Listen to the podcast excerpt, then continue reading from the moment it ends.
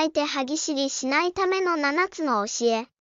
聖書には、そこで泣いて歯ぎしりするのです、という教えが、実に7回も出てきます。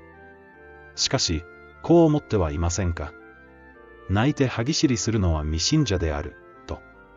泣いて歯ぎしりすることにならないためにも、聖書からきちんと確認してみましょその1、三国の子ら。あなた方に言いますが、多くの人が東からも西からも来て、天の御国でアブラハム、イサク、ヤコブと一緒に食卓に着きます。しかし、三国の子らは外の暗闇に放り出されます。そこで泣いて歯ぎしりするのです。驚くことに、三国の子らが、外の暗闇に放り出されると書いてあります。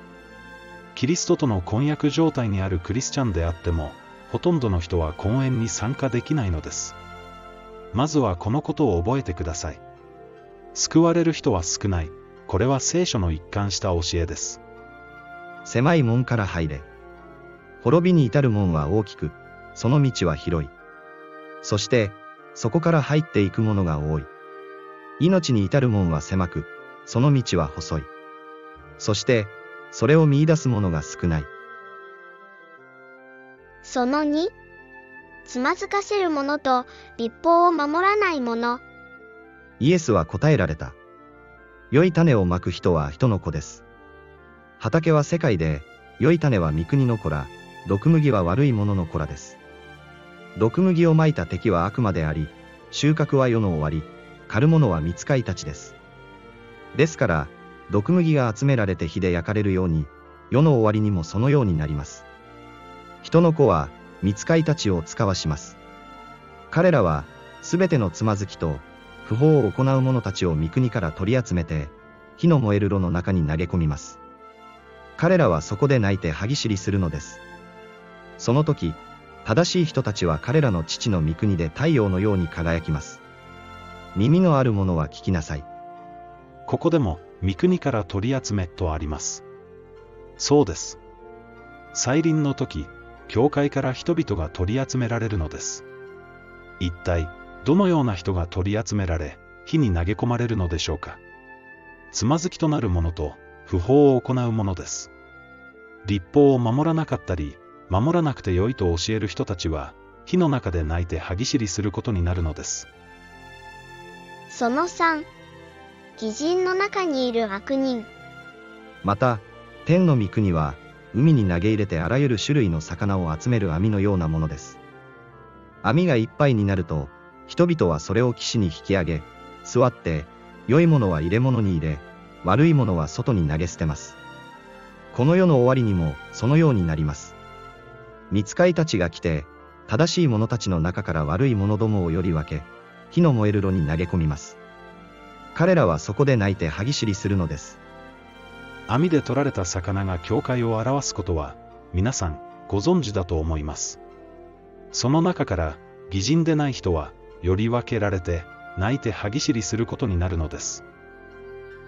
その4、ふさわしい服を着ていない者。イエスは彼らに対し、再び例えを持って話された。天の御国は、自分の息子のために、結婚の披露宴を催した王に例えることができます。王が客たちを見ようとして入ってくると、そこに婚礼の礼服を着ていない人が一人いた。王はその人に言った。友よ。どうして婚礼の礼服を着ないで、ここに入ってきたのか。しかし、彼は黙っていた。そこで、王は召使いたちに言った。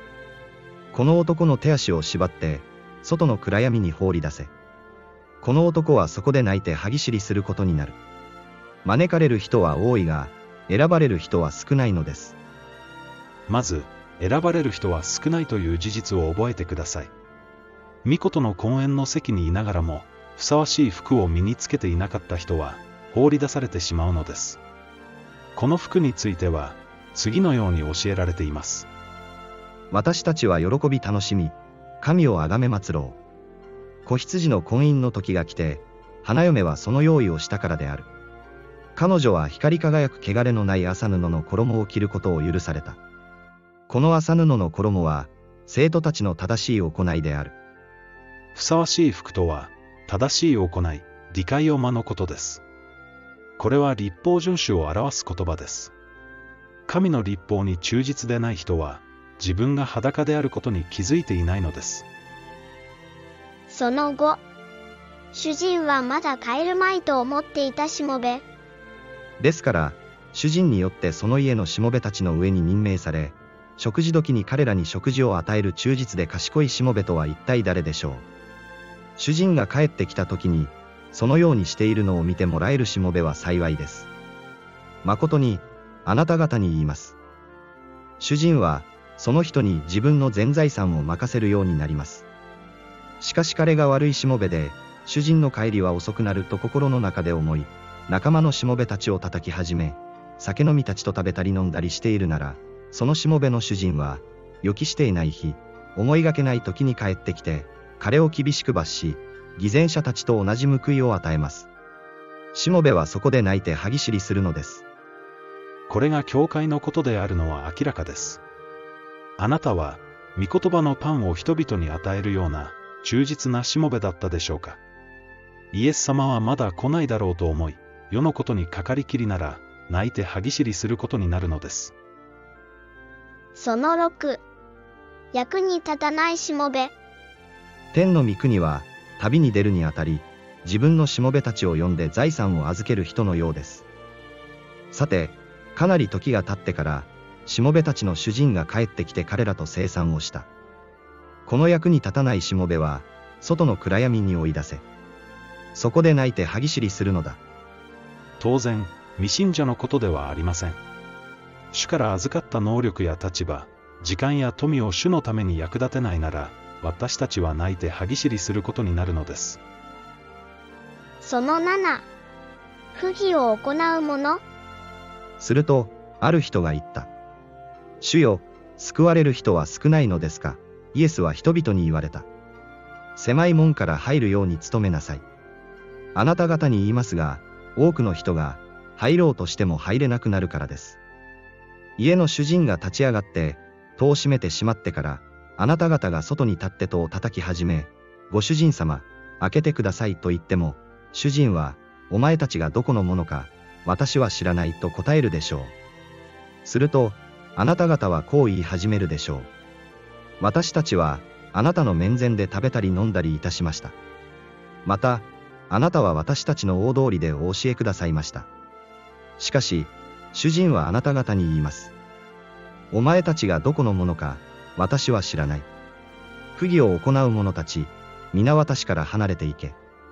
あなた方は、アブラハムやイサクやヤコブ、またすべての預言者たちが神の国に入っているのに、自分たちは外に放り出されているのを知って、そこで泣いて歯ぎしりするのです。その日、多くのクリスチャンが、私は御言葉のパンを食べ、精霊の葡萄酒に預かったと言うでしょう。けれど、彼らは外に放り出されて、泣いて歯ぎしりするのです。神の義に従わない人は、決して天国には入れないのです。この7つの教えは、世の終わりに教会がどうなるかについて、一貫した警告を放っています。その日、多くのクリスチャンが、火の中で泣いて歯ぎしりすることになるのです。理由は、神の立法を踏みにじり、正しい御言葉を述べ伝えることを怠ったからです。実際、多くの教会は、これと全然違う教えを述べ伝えています。クリスチャンであれば救われる、信じるだけで救われる、という教えは、間違いです。覚えてください。